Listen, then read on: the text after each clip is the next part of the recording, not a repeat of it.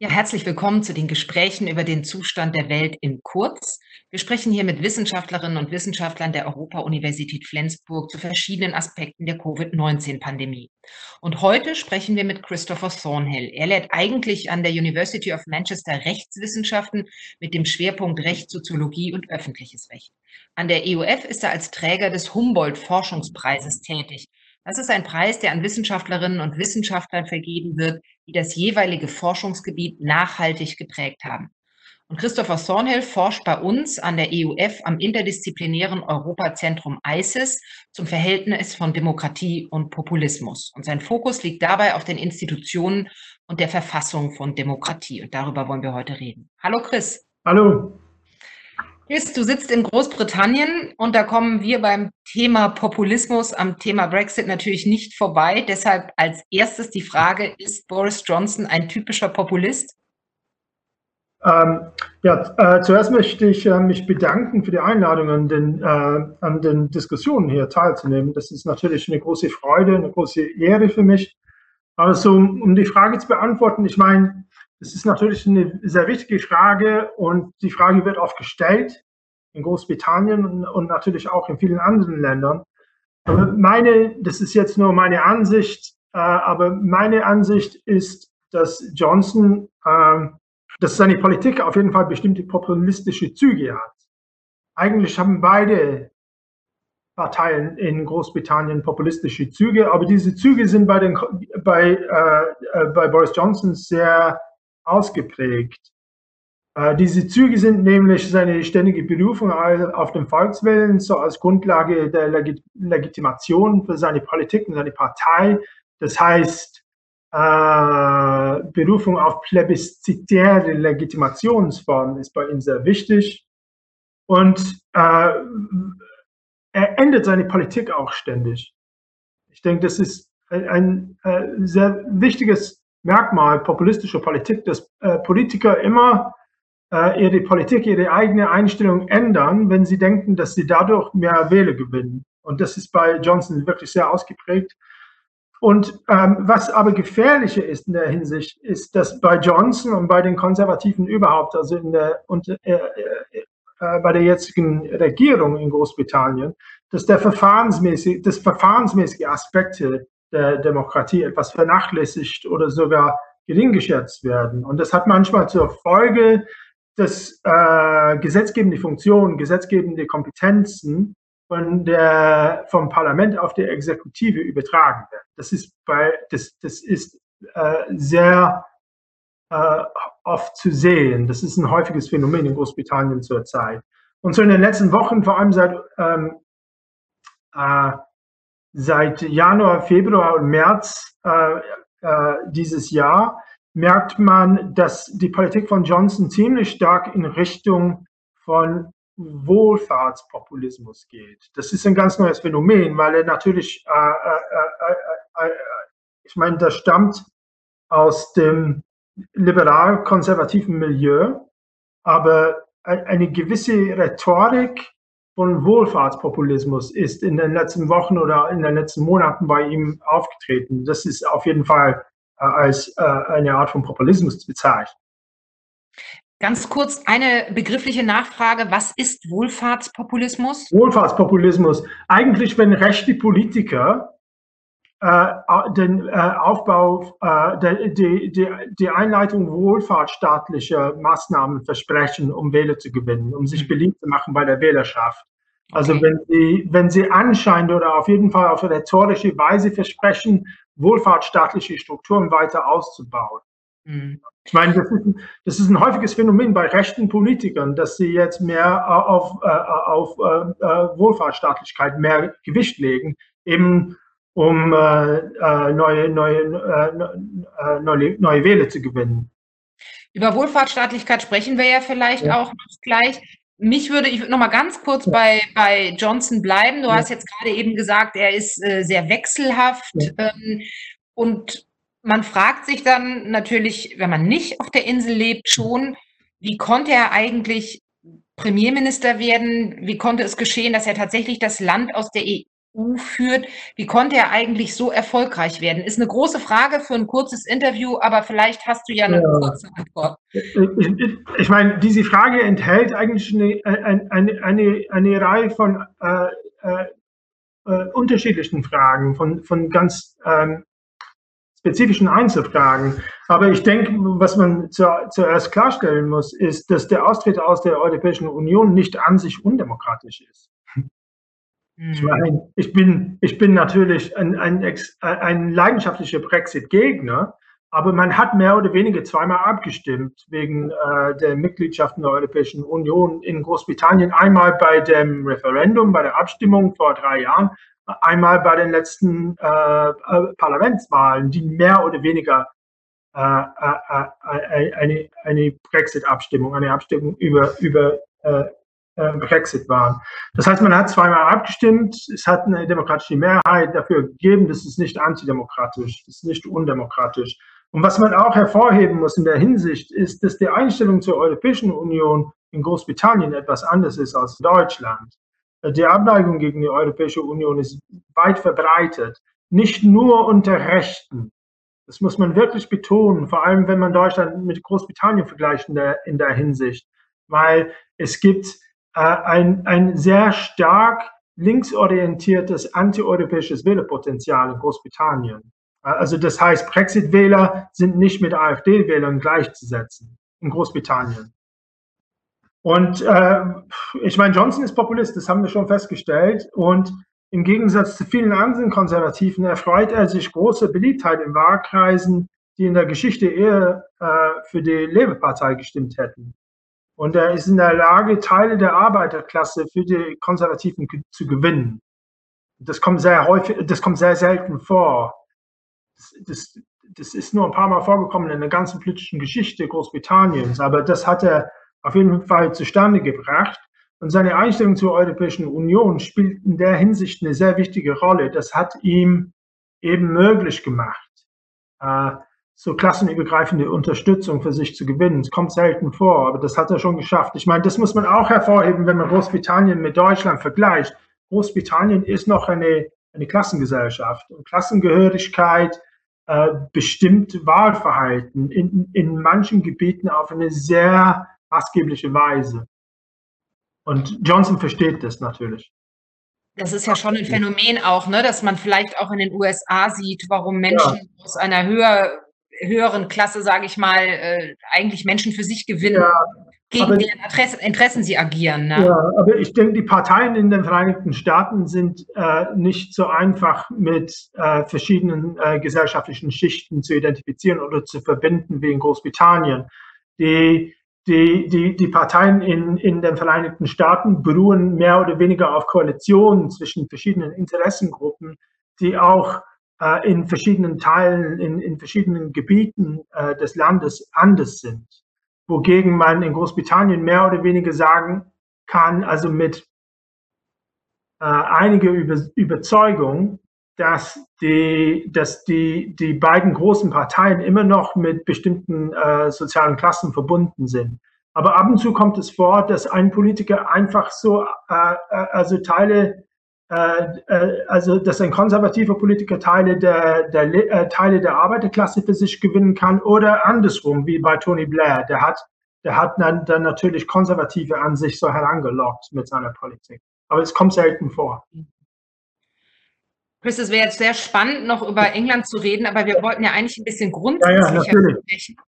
Und ähm, du hattest es gerade schon gesagt, Boris Johnson, genau wie andere Populisten, greift die demokratische Legitimation an oder wie Demokratie sich legitimiert, indem sie immer behaupten, die demokratischen Politikerinnen und Politiker würden nicht den wahren Volkswillen vertreten, sondern sie würden nur ihren eigenen Interessen folgen und die Populisten wüssten dann aber, was das Volk wirklich will. Hm. Du bist, das habe ich gerade gesagt, Experte für institutionelle Demokratie und wir wollten mal grundsätzlich über das Thema sprechen und beginnen nochmal mit einer großen Frage.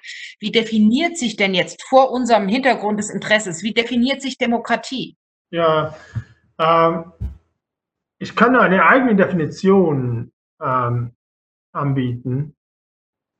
Und darüber wird natürlich sehr viel gestritten, aber meine eigene äh, Definition wäre wie folgt. Also Demokratie ist ein politisches System, das, voll, das auf Vollinklusion beruht. Alle dürfen an den wichtigsten politischen Funktionen teilnehmen, ohne dass die Ausübung politischer Rechte durch Geschlecht, ethnische Herkunft oder Klassenzugehörigkeit bestimmt wird. Also das heißt Vollinklusion in das System der politischen Rechte. Und normalerweise beruht die Demokratie auf zwei verschiedenen Integrationsprozessen, die die Bürger mit dem Staat verbinden, die ein bestimmte, bestimmtes Verhältnis zwischen den Bürgern und staatlichen Institutionen herstellen. Demokratie beruht auf einem Prozess der normativen in, in, in, Integration, die die äh, Legitimität der Gesetzgebung erzeugt und äh, untermauert, und einem Prozess der institutionellen Integration, die eine direkte Verbindung zwischen Bürgern und öffentlichen Institutionen herstellt. Aber was sehr wichtig ist in der Hinsicht, meiner Definition nach, ist die Tatsache, dass die normative Integration vorwiegend auf inter- oder auf transnationalen Grundlagen beruht. Das heißt, die, normative, äh, die, die normativen Funktionen, die normativen Grundlagen der westlichen Demokratien sind durch die Entstehung eines globalen Rechtssystems äh, gefördert worden. Und ähm, die, die, die, die normativen Grundlagen der Demokratie äh, beruhen vorwiegend auf international anerkannten Menschenrechtsabkommen. Deswegen sage ich immer, Demokratie hat es erst seit 1945 gegeben. Es hat kaum Demokratien gegeben vor der Zeit und die Demokratie ist äh, im, im, im Rahmen oder in Verbindung mit der Entstehung eines globalen äh, äh, äh, Rechtssystems entstanden.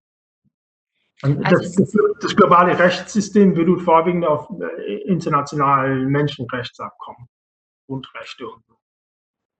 Also das bedeutet, äh, Demokratien sind von Beginn an sozusagen international ähm, beeinflusst durch, äh, also die SPD fällt mir da nur ein bei uns hier in Deutschland, die eben schon früh die Internationale gesungen hat. Ähm, du hast gesagt, sie sind überwiegend nach 1945 entstanden ja. und sie sorgen ja eigentlich dafür mit den Vorstellungen, die sie vertreten, dass die Bürgerinnen und Bürger sozial abgesichert sind in der Demokratie. Ja, du hast vorhin auch von Wohlfahrtsstaatlichkeit gesprochen. Wie ja. stark sind Demokratie und Wohlfahrtsstaat miteinander verbunden? Ja, das ist natürlich, das, das ist natürlich eine, eine, eine außerordentlich wichtige Frage. Ich möchte sagen, zum einen, dass, die, dass der, der normative Integrationsprozess den jede Demokratie voraussetzt, auf internationalen Abkommen oder auf internationalen Normen beruht. Aber der institutionelle Integrationsprozess, der auch in Demokratien vorausgesetzt wird, immer mit dem, äh, dem Ausbau von sozialstaatlichen, wohlfahrtsstaatlichen Institutionen zusammenhängt. Und so von daher denke ich, dass Demokratie ohne Sozialstaat kaum existieren kann. Also Demokratie ohne internationale Menschenrechte gibt's kaum, hat's kaum gegeben. Demokratie ohne Sozialstaat ist kaum denkbar. Es hat eigentlich die Sozialstaatlichkeit und Demokratie sind immer gleichzeitig und in, in Zusammenhang miteinander entstanden. Das sind zwei parallele Prozesse, Entwicklungsprozesse, die äh, wo jeder den anderen voraussetzt, als eigene, als eigene Grundbedingung. Das finde ich interessant, weil meine nächste Frage wäre, und ich habe da jetzt fast schon eine Antwort im Kopf, wir erleben weltweit einen Vormarsch von Populisten in Südamerika, in den USA, in Europa. Und die Frage wäre ja, wieso sind Demokratien so anfällig für die Versprechungen von Populisten? Und da würde ich jetzt nach deiner Antwort fast, also nach ja. deiner letzten Antwort fast sagen, weil wir weltweit Wohlfahrtsstaatlichkeit abbauen ja, oder ich, also was ich vorhin sagen möchte, ist, dass man in der Hinsicht etwas differenzierter mit dem Begriff des Populismus umgehen muss, weil ich meine, es gibt, äh, es gibt viele Arten von Populismus und vor allem in Lateinamerika gibt es natürlich äh, äh, Rechtspopulisten, also rechte Populisten, so wie Bolsonaro, aber es gibt auch linke Populisten. Und die, äh, das, das, muss man, das muss man beachten, wenn man äh, äh, äh eine, eine, diese Frage beantwortet. Aber ich denke, der, der Aufmarsch von Populisten ist darauf zurückzuführen, dass diese beiden, dass beide Integrationsprozesse, auf denen Demokratien beruhen, prekär geworden sind. Also das heißt, die Verbindung zwischen nationalen äh, Verfassungen und internationalen Menschenrechten ist in vielen Hinsichten delegitimiert worden oder auf jeden Fall prekär geworden. Und äh, in, in vielen Ländern ist, äh, sind ähm, sozialstaatliche Institution, Institutionen auch abgebaut worden, vor allem seit Anfang der, der, der globalen Wirtschaftskrise, so vor etwa zehn Jahren. Und aufgrund dessen fällt es populistischen Politikern immer leicht, im Namen der nationalen Volkssouveränität zu globale Rechtsnormen zu delegitimieren. Aber übertriebene Behauptungen von Volkssouveränität im nationalen Sinne zerstört häufig die Grundlagen der Demokratie selbst. Also Populisten legitimieren sich durch Berufung auf nationale Volkssouveränität, aber nationale Volkssouveränität ohne Verbindung mit internationalen Menschenrechten zerstört die Demokratie. Das sieht man in jedem Lande. Aber ich denke, die, die, die, die, die Grundvoraussetzung für, die, äh, für den, den äh, Vormarsch von Populisten in verschiedenen, in verschiedenen äh, äh, Ländern ist, dass beide Integrationsprozesse etwas prekär geworden sind. Und das, das erzeugt einen Raum, in dem äh, äh, Demokratie leicht im Namen nationaler Interessen, im, no äh, im Namen nationaler äh, äh, Bestrebungen so delegitimiert werden kann.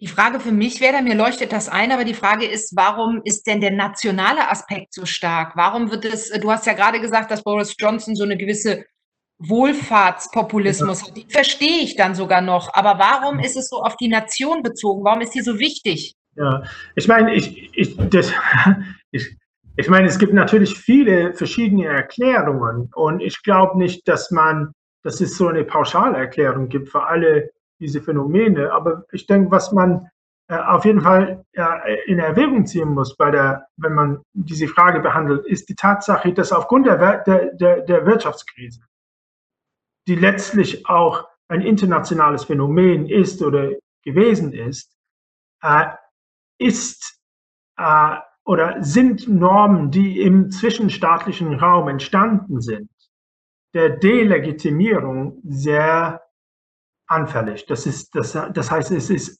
einfach geworden, internationale Normen zu delegitimieren im Namen nationaler Interessen. Und ich denke, deswegen ist das Nationale so äh, stark geworden in den, in, äh, bei, bei Populisten. Die letzte Frage, wir haben leider schon unsere Zeit nämlich bald Ach so, das, geht, das geht immer so ja, schnell. Eine letzte kurze Frage. Wenn Populisten Demokratien sozusagen befallen, wenn die auch schwach sind. Gibt es eine Möglichkeit, unsere Demokratien zu stärken, damit sie nicht anfällig werden für populistische Versprechungen, die ja in autoritäre Regime führen können? Ja, ich denke, es gibt so ein, ein, ein paar Lehren in der Geschichte oder ein, ein paar äh, Prozesse, die man in der Geschichte so beobachten kann, die auch für uns in, ähm, äh, bei der Behandlung solcher Probleme sehr lehrreich können, äh, sein können. Äh, ich denke zum Beispiel, diese, die unzertrennliche Verbindung zwischen Demokratie und Sozialstaat oder Wohlfahrtsstaat muss immer wieder hervorgehoben werden. Also Demokratie ohne Wohlfahrtsstaat gibt es nicht. Das ist eine Art Wohlfahrtsstaatlichkeit oder Sozialstaatlichkeit, ist eine Art von Integrationsprozess, der Bürger mit dem Staat verbindet und, und der auch äh, an, an verschiedene Bürger bestimmte äh, politische äh, äh, Rollen erteilt. Und wenn die, äh, wenn Bürger in diese, in diese Form der Integration nicht eintreten können, werden sie für, Populi für, für populistische Verlockungen sehr empfindlich, sehr anfällig. So von daher Sicherung individuelle Rollen in der Gesellschaft durch Ausbau von sozialstaatlichen Institutionen ist die, die erste Grundvoraussetzung der Demokratie. Es hat sich immer wieder bewiesen, immer wieder, durch die ganze Geschichte. Und die, äh, die zweite Voraussetzung oder was äh, äh, der, der Demokratie auch äh, was die Demokratie auch stärken würde, meiner Ansicht nach, wäre einfach eine aufgeklärte Diskussion über die transnationale Grundlagen der Demokratie. Also das heißt, den Begriff der nationalen Volkssouveränität etwas relativieren, wenn man von Demokratie spricht, weil das, das ist die, die allerwichtigste Legitimationsgrundlage aller Demokratien. Aber die, die, äh, die ständige Behauptung oder die übertriebene Behauptung von diesem Begriff äh, zerstört die Demokratie selbst. Ich meine, das ist immer der paradoxe Punkt oder der, der Wundepunkt aller Demokratien. Und ich finde, man muss mit diesem Begriff der Volkssouveränität etwas differenzierter umgehen und äh, äh, die, die Diskussion über Souveränität in neue Bahnen leiten, weil das ist ein, äh, ein, ein, ein Begriff der Legitimität, der die faktische Legitimität, Legitimität vieler Demokratien un, ähm, äh, un, un, untergräbt. Und es scheint dann, jetzt habe ich die letzte Frage angekündigt, aber es scheint so, das Gegenteil ist dann das Plebiszit. Da hat man dann den direkten, direkten Volkswillen, so wie man das ja. bei euch in England hatte. Und ähm, das sieht dann wie aus wie so ein wie so ein Gegenbegriff, ne? Ja, ich meine, Demokratien sind nicht, nicht viel anders als andere Diskussionen. Man muss sich, ähm, man, man, muss sich die Dinge anders überlegen können, von einem Tag auf den nächsten. Und was man, was man heute denkt, muss man nicht morgen denken. Aber wenn man ein Plebiszit hat, so eine Abstimmung in der Form, dann bleibt äh, die Entscheidung von heute äh, für immer verbindlich. Christopher, das war sehr interessant. Vielen ja für das also, Gespräch. Gesagt, vielen Dank für die Einladung. Das war ein Vergnügen. Ja, und auch danke, dass wir es auf Deutsch führen konnten. Das ist ja, ja keine Selbstverständlichkeit. Danke. Und damit ähm, verabschieden sich die kurzen Gespräche über den Zustand der Welt in die Sommerpause. Der äh, Hinweis hier in eigener Sache sei gestattet. Wenn Sie informiert werden möchten, wie es weitergeht, wann es weitergeht, dann abonnieren Sie uns. Ihnen eine gute Zeit.